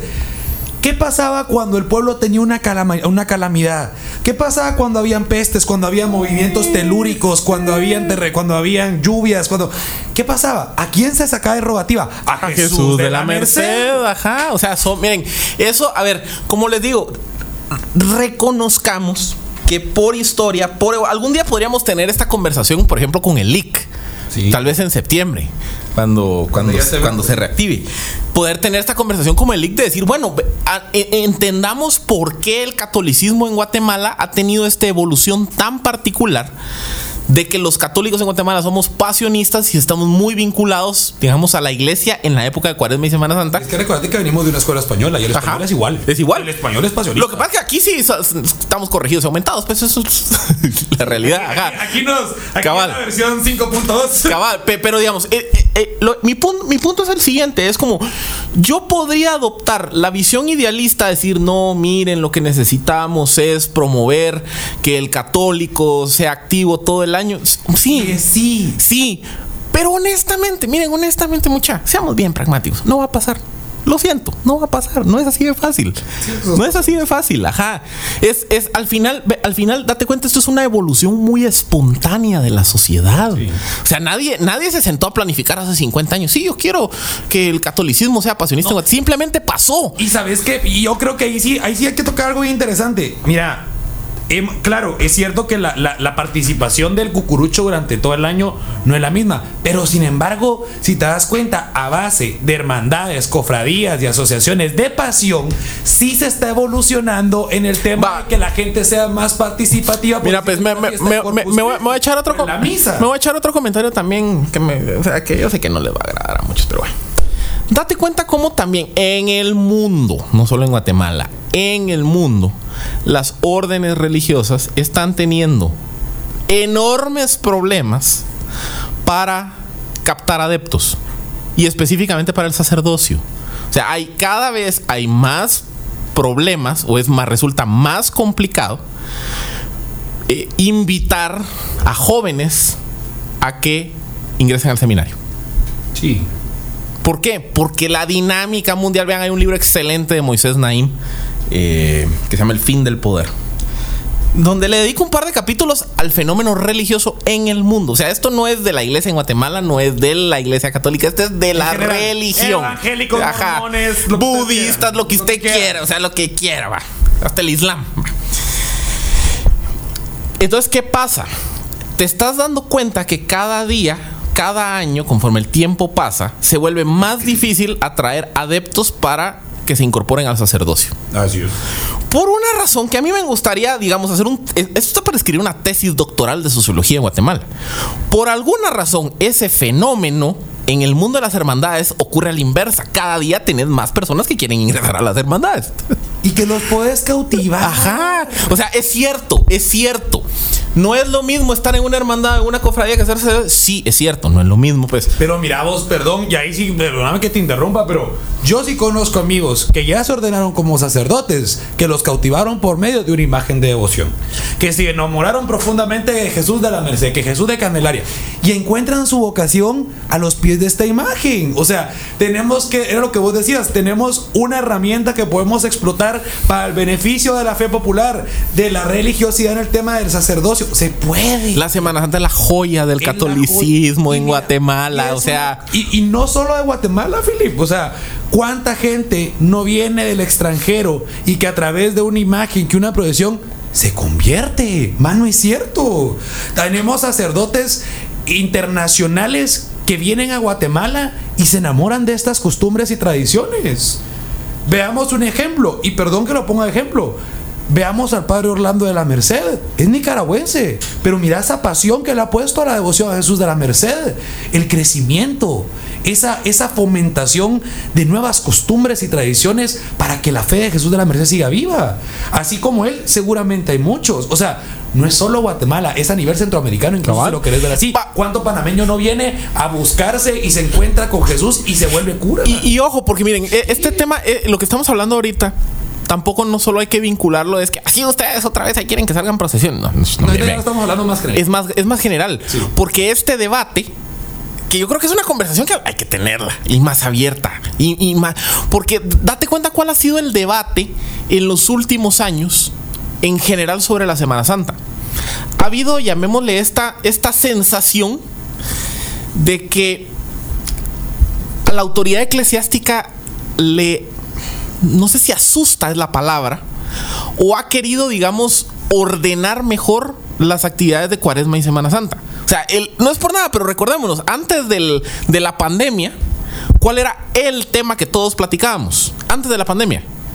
El esfuerzo por regular todo el tema de las velaciones, eh, las procesiones más allá de Semana Santa, etcétera, etcétera, etcétera. Y en su momento el comentario era similar. Es que aquí, otra vez, el, el comentario es, en lugar de venir y prohibir una velación, o de no permitir que salga la imagen en, en- en cortejo procesional el día de la velación porque ya tiene una procesión mayor, en lugar de, de limitarlo, de prohibirlo, habría que incentivarlo. ¿Por qué? Apoyarlo. Voy a apoyarlo. Eh, Está bueno, pues. O sea, va, no querés sacar al señor sepultado el, el 24 dicen, va. O sea, hay límites, yo sé. Pero el punto es que al final estas actividades, la Semana Santa, las imágenes de pasión, son lo que mueven al católico. Fomentalo, cuidalo, trabajalo, Aprovechalo. aprovechalo. O sea, puede ser, probablemente es, es el espacio en donde más personas te van a escuchar. Yo no, pero por ejemplo, eh, si hiciéramos, al- algún día valdría, ah, hasta podríamos hacer un estudio. Eh, ¿Cuántas personas escuchan una misa en un determinado templo cada domingo? Hay un buen porcentaje. ¿Cuántas personas escuchan la, la misa o la transmisión de las, palabras de las palabras del, del párroco de una Homilía. No, oí pues. Las palabras del padre antes de que salga un cortejo procesional. Ah, ¿Cuántas? sí. Probablemente tiene más alcance esos cinco minutos que el párroco de una iglesia que va a sacar procesión y que está siendo transmitida por medios, por internet, Que por todas las misa personas. presencial. Que una misa presencial. Sí, O sea, probablemente esos cinco minutos le vas a llegar a más personas de lo que les va a llegar tu humildad del domingo. aclaramos que no estamos diciendo Que sea bueno o malo, no. No, y que la misa sea, que, que las procesiones sean más importantes que la No, misa. Ojo, no, no, se desvíen. no. O sea, Aquí estamos diciendo lo que es, va mucha. lo que, o sea, estamos hablando del alcance del mensaje, Ajá. mucha. Ajá. O sea- aquí está, mira, aquí estamos hablando de la realidad, como les digo. ¿Debería, ¿Debería ser así? No. ¿Debería ser de otra forma? Sí. ¿Deberíamos ser católicos de tiempo completo? Sí. ¿Deberíamos de, de fomentar que las homilías y las misas estén muy congregadas? Sí. Pero no pasa así, Pero mucha. Es que, Philip, es que también es que esta es otra cosa que debemos de entender. Somos católicos de tiempo completo. Somos cucuruchos, pero mira, yo te apuesto que hay cucurucho que tal vez va toda la Semana Santa, pero hay cucuru y, y- y que de repente a veces le cuesta ir los domingos a misa. Lo comprendo, no estamos en lo correcto, pero hay un gran porcentaje que sí lo vive todo el año. ¿Me entendés? O sea, hay un porcentaje que vamos a misa todos los domingos. Hay un porcentaje que, plante- que, que- que también acompañamos las procesiones de Corpus Christi y los rezamos. O sea, lo que vos querrás. Pero ¿Cuántas personas su, su, su parti- principal vinculación con un templo está asociada a su participación en una hermandad, por ejemplo? Por ejemplo, y era lo que yo te decía, o sea, gracias a las imágenes de pasión y a las cofradías, asociaciones y hermandades, en los últimos años hemos visto un crecimiento en la participación de la feligresía católica en actividades fuera de la cuaresma y la Semana Santa. ¿Por qué? Porque lo cautivas. Por ejemplo, una persona que solo era cucurucho, que se mete a X hermandad y que la hermandad le dice, mira, te toca estar en equipo de liturgia. Y le gusta. Entonces lo volviste un buen católico que va a ir a misa los domingos. Ajá. O sea, a base de la devoción que existe y que, se, que gira alrededor de las imágenes de pasión en Guatemala, logramos cambiar Creas- la cultura, ajá. crear la nueva cultura de que el cucurucho sea cucurucho todo el año. Se puede. Pero, o sea, aquí es donde lo, lo que hablábamos, babos. O sea, ¿por qué atacarlo? ¿Por qué? Fomentarlo. Por- ah, fomentémoslo, aprovechémoslo. Y es que así ha sido toda la historia. Así ha sido toda la historia. Por ejemplo, ¿cuántas- Las, las efemérides más grandes que se ven en la historia de Guatemala son a base de las imágenes de pasión. Y vuelvo a caer a los libros de historia. Una de las efemérides más grandes que se tienen en las crónicas de Guatemala, la consagración de Jesús de la Merced. ¿Y qué es? Imagen de pasión. Otro, otro, otro caso muy concreto, por ejemplo, y, esto es una conversación que tuvimos con varios, con varios sacerdotes en Semana Santa y después. Las iglesias en Guatemala, bueno, y en el mundo, las iglesias pasaron vacías del 11 de marzo del 2020 hasta la Semana Santa 2021. O sea, la cantidad de personas que se acercaron los días de Semana Santa de Cuaresma a visitar a sus imágenes de pasión, a, a participar de, de- de- de procesiones virtuales o de, o de procesiones vela- eh, eh, en, en formato velación, o, o, por ejemplo el modelo de Candelaria que me pareció, digamos, muy, muy lindo, muy... eh, que, era, que era, digamos, una representación de la procesión. Sí, prácticamente. Era, era- era, digamos, la procesión en el templo. Eh, A ver, ¿cuántas, o sea, recordemos cuántas miles de personas habían esos días? Sí. ¿Qué, ot- qué otra actividad del catolicismo en Guatemala moviliza esa cantidad de personas? El señor de Esquipulas. Podría ser. Sí, el señor de Esquipulas. Imagen de pasión, va. Sí, de pasión. Sí. Ajá. Y yo de verdad, o sea, de ahí que va, va, obviamente, el mes del Rosario. Ok. Sí. Mes de Rosario, mes de Rosario, claro. Podría ser. El mes del Rosario, date cuenta. O sea, el, el mes del Rosario es incentivado. La municipalidad de Guatemala lo promueve. Eh, digamos, es. Igual que Hay un 15 de ícono, agosto, ajá. O sea, hay, hay- ¿me entendés? Hay, digamos, toda una, toda una construcción de, de logística, de planificación, de apoyo para el mes del Rosario, para la, la fiesta patronal de, la Virgen de la Asunción.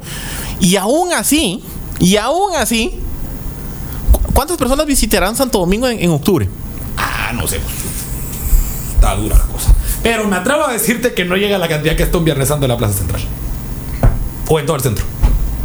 Bueno, tal vez sí, pero recuerda que es un mes, vamos. O sea, Ajá. está como bien segmentado. Entonces ese es el punto. O sea, a ver, ¿quiere decir esto entonces saquemos procesiones todo el año? No. no, no, Eh, no, no. O sea, eh, eh, ¿cuál es el tema? El tema es, lo que estamos diciendo es, miren, es la joya de la religiosidad popular y del catolicismo en Guatemala. Es la joya. Que debería, que, debe- que la joya deberían de ser, probablemente sí. Probablemente deberíamos de, eh, de eh, probablemente las procesiones de, de- de resurrección, el domingo de resurrección deberían de ser las más concurridas. No lo son. Ese es un debate que siempre hay. Y es cierto que ha habido un esfuerzo, digamos, por incentivar que el cucurucho cargue el domingo de resurrección. Ahí van. Pero al final el cucurucho es pasionista. Entonces el tema es trabajar. O sea, explotar la joya de religiosidad popular que tenés Y en la que ya se hace, se está marcando un precedente donde ya se está haciendo. La iglesia está haciendo un buen trabajo también en, en muchas parroquias donde están fomentando estas devociones, de verdad. Pero hay mucho que seguir. Hay mucho que seguir y pues con el tema de lo que se avecina 2022, porque ya el tiempo va premiando y, me quiero pelear con vos con el de marchas, eh, definitivamente... eh, hay que empezar a tomar esa conciencia de también nosotros los cucuruchos decir qué tanto estamos nosotros eh, dispuestos a- a dejar contarle que esto vuelva a pasar con el tema del COVID. Porque aquí también así como, como, como, como lo hemos dicho, tanto ustedes como nosotros debemos de cuidar nuestro patrimonio que es la cuaresma y la Semana Santa. Y estamos en un punto crítico en donde yo creo que jamás se nos cruzó por la cabeza que íbamos a tener que tener este papel en donde decir qué hago, qué no hago, cómo lucho por la, por la Semana Santa, me quedo brazos cruzados, o sea, creo que, que estamos en un punto crítico en donde, como bien lo decía Fernando, qué tanto estamos dispuestos a arriesgar con tal de que esto siga vivo, incluso en estos tiempos de pandemia, ¿verdad? Entonces, eh, se me olvidó qué iba a decir. Yo ya, ya, ya, ya, ya me quedé sin nada más que decir. Ya, te desahogaste. ¿Te Ya me desahogué. ¿Ya? ¿Todo bien? Sí, ¿Está- cabal. ¿Todo en orden? ¿Cómo te sientes al respecto? Dirían los psicólogos. Muy bien. a ver, dame tu propuesta, Marcos. Respirar. Pero, pero pongamos una categoría porque si no, muy... Mira, pues, marchas. Marchas que te gustaron en el 2021. Va, órale, eso me gusta. Dale, dale, dale, dale. dale. Déjame, déjame, déjame bajar libros. Da, ya Mar tengo la mía. ¿Cuál? Tu última mirada. Nunca le había puesto atención. Ah, qué marchón. ¡Marchona! Pero espérate que voy a buscar al autor porque no me lo sé. La última jornada. Ay, Dios. No, hombre, te metiste a otro rollo. Bueno, está bien. No, porque, mira, pues. Acuérdate que aquí, aquí tendemos a calificar, o sea, otra vez, perdón, yo sé que mucha gente no va a estar de acuerdo con nuestras categorías. Como en, en su momento nuestro debate de las marchas de día las marchas de noche, yo sé que a muchos les gustó. Otra, también muchos... ¿Cuál, me- cuál? Cuando teníamos nuestro debate de si era marcha de día o marcha de noche. Ah, sí. Ajá. Va. Tu última mirada y la última jornada para mí, digamos, aquí voy a echarme un comentario cucuruchesco, pues así sin. sin Que solo los cucuruchos lo Sin entienden, academias, nada, nada. Es comentario cucuruchesco. Tu última jornada, eh, tu última mirada, perdón, y la última jornada son machos de entrada. Sí. De final de cortejo. De final de cortejo. Sí. Ajá. Tienen, no, tienen esa nostalgia. Tienen esa nostalgia de, ajá. Te doy la razón. Cabal, o sea, es- es- son marchas que las escuchás en los últimos 10 turnos de un cortejo. Y que ya, ya, o sea, ya tus piernas no dan porque ya has cansado, pero ya estás con Ajá. esa mentalidad de echámonos una vuelta más, babosa. que Otro, quieras". por ejemplo, ah, otro dato también que, que- que explica eso. Son marchas que generalmente los músicos las interpretan de memoria. Sí, pero son clásicas. Porque son clásicas, Oh. son cortas. ¿Vos te acordás de la versión de tu última mira? ¿Vos nunca viste el documental de, de, de la cuaresma y la semana, no, de la Semana Santa del Consejo por Tradiciones Cuaresmales de Ajá. 1994? O sea, yo escucho tu última mirada y ya recordaba mi infancia con ese VHS, fíjate, de las fotos antiguas. Buenísimo, buenísimo, buenísimo. Bueno, entonces, opción A, tu última mirada. Opción B, la última jornada. Señoras y señores, se abre el duelo de marchas. Ya sabe cómo puede votar a través del 23820200. Opción A, tu última mira. No, espérate, sí va. Opción A. Es que última- última, ¿va? Sí, esa- tu última mirada, opción B, la última jornada. 23820200, repitiéndole 23820200. Y pues recuérdense que también a través de Facebook Live ustedes pueden eh, votar. Por otro lado, les quiero contar algo realmente increíble, gracias a todo el equipo digital, porque estamos muy contentos de que a partir del el viernes pasado han iniciado eh, pues también la publicación de toda la serie de programas de la, de la temporada 3, o sea, 2021, del Más Morado en podcast. Así que, pues el de hoy ya lo van a encontrar en horas de la tarde para que ustedes puedan oír. A ver, estamos llamada telefónica. Hola, hola, buenos días. Buenos días, Buenos días, ¿con quién tengo el gusto, mi amigo? Con René Ávila. Contame, ¿con cuál es tu voto? ¿Para la última mirada o la última jornada? Ah, por la última jornada. La última jornada, vos sos equipo Philip. Correcto. A la nombre, qué, qué, qué triste, ¿verdad? Buena onda, brother, gracias. No, Fíjate que a veces he llegado a pensar que tenés net center, fíjate vos. ¿Será? verdad. Vos se me fue la pantalla. ¿Será? no. Será. ¿Será? Pues- yo, yo tengo, o sea, algo me lo mi sentido cucuruchesco me lo dice, ¿me entiendes? Bueno, yo, yo sí admito que el año pasado, cuando Alex no podía identificar la diferencia entre Cristo Rey de Santrón y de Rojo, no, de verdad. que sí pasé, mira, pues sí pasé, yo, llamaba cuando venía al morado hacia las 6 de la mañana. Es que eso Ajá. Pasé- no, pues, cuando venía en camino al morado a eso a las 6.48 de la mañana, va pues 6.58 de la mañana, generalmente llamaba a pedir un Cristo Rey y hacía voz. Ponía como, como la voz de la presentación. No, hombre, era como, eh, sí, muy buenas tardes, sí. Buenas este, tardes. Buenas tardes, sí, le quería. Ah, sí, sí, buenísimo, buenísimo. Eh, me puede complacer con Cristo Shane. Le quería. mm, le que- así le quería solicitar, por favor, que me complazca con Cristo Rey de Rojo para ver si te equivocas o no. Y lo hice como dos, tres veces. Y no te das cuenta que era yo. Ah, caray, viví Cabal. engañado todo mi, toda mi cuaresma. Exacto, exacto. Entonces, digamos, sí, son travesuras. Son travesuras que uno hace. Sí. Bueno, ¿tenés tus frijolitos listos, mi amigo? Porque- cabal. Va, dale pues. La última jornada. Mm, Espérate, pues que se me fue la pantalla, entonces lo estoy leyendo desde el teléfono. La última jornada. La, tu última mirada. mm, La última jornada. Tu última mirada. Vamos a ver qué otro tenemos por aquí. Tu última mirada. Tu última mirada. Eh, me voy con tu última mirada. Saludos a los romanos josefinos, dice Edgar Carrillo. Un fuerte abrazo a todos los romanones ahí. Vamos a ver. Opción B, tu la última jornada, tu última mirada. Tu última mirada. Ya te chamarría, mijo. Tu última mirada. La última jornada. La última jornada. La última jornada. La última jornada, tu última mirada, tu, la última jornada, dice Lesbia Pineda, tu última mirada, vamos a ver, me encantaría ver en Facebook, pero ahorita, ah, ya estoy viendo.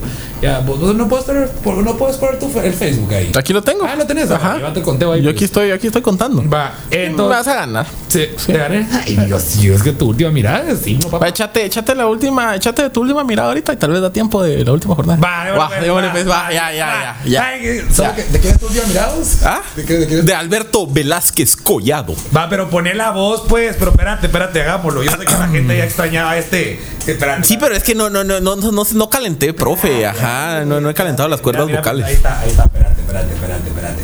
Ahí está, listo. Ya ni me- Ahí está ya la fanfarria, la ya ni me fanfarria está lista, decía, ¿verdad? ajá, Va, vale. espérate, pues voy en 3, 2, 1. Ay, no, espérate, esa no es, espérate, esa es marcha, perdón, ahí está. Dale, dale.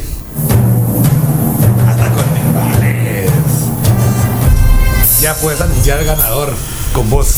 El más morado presenta la marcha ganadora del día de la inspiración del maestro antigüeño don Alberto Velázquez Collado.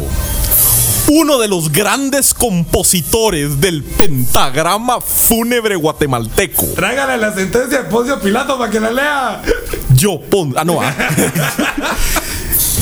De la inspiración de este renombrado y notable compositor, compartimos con ustedes las sentidas notas de una marcha muy tradicional de, las- de la Semana Santa guatemalteca. Una marcha que escuchamos aquellas noches de Jueves Santo, cuando Jesús de Candelaria se enfila ya en la 13 Avenida buscando su templo. De la inspiración de Alberto Velázquez, tu última mirada.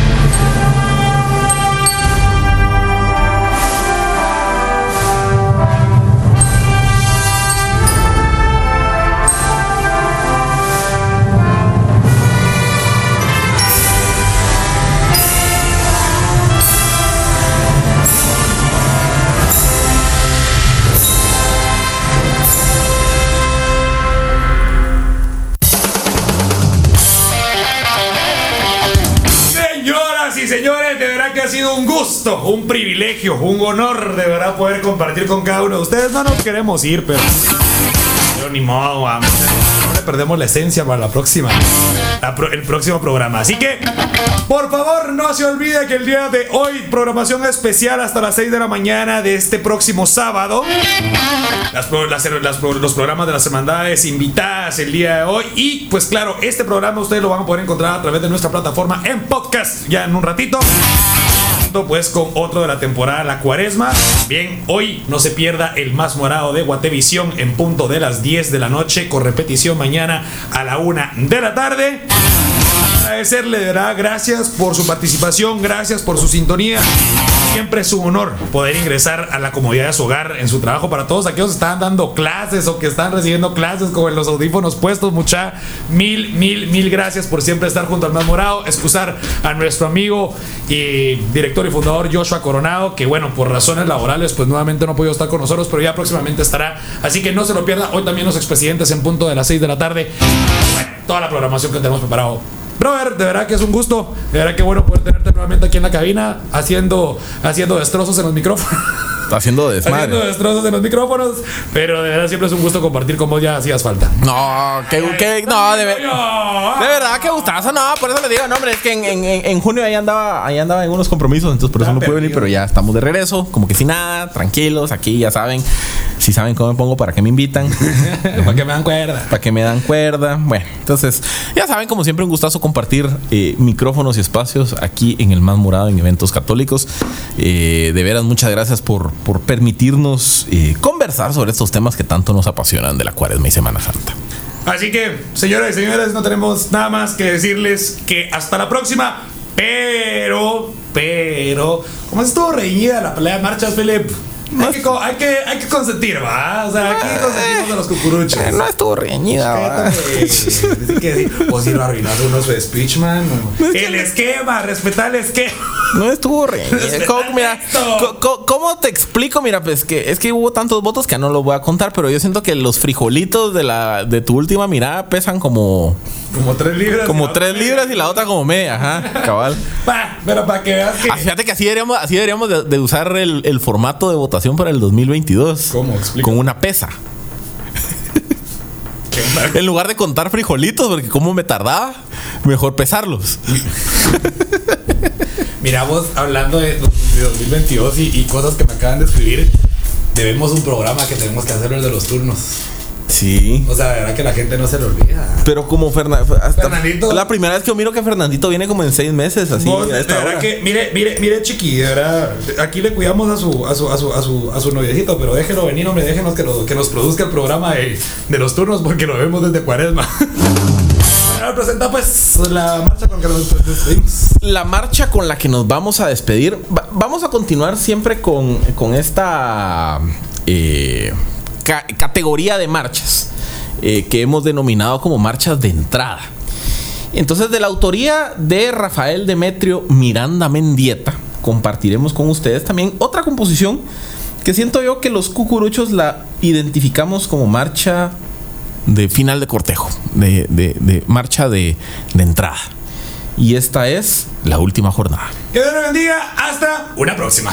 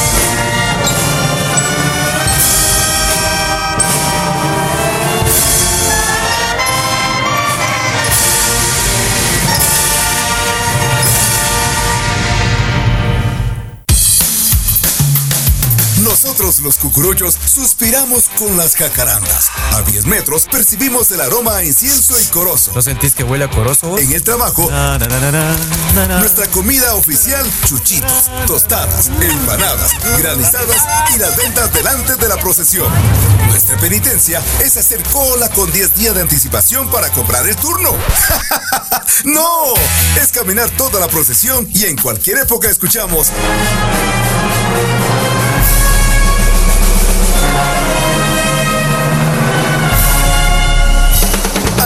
Escuchar el más morado de toda la cuaresma y Semana Santa, en compañía de Joshua, Alex, Philip y Eli. No te pierdas nuestra próxima edición a las 7 horas, de lunes a viernes, en la franja 9 cuaresma de Eventos Católicos Radio, para cucuruchos en espíritu y en verdad.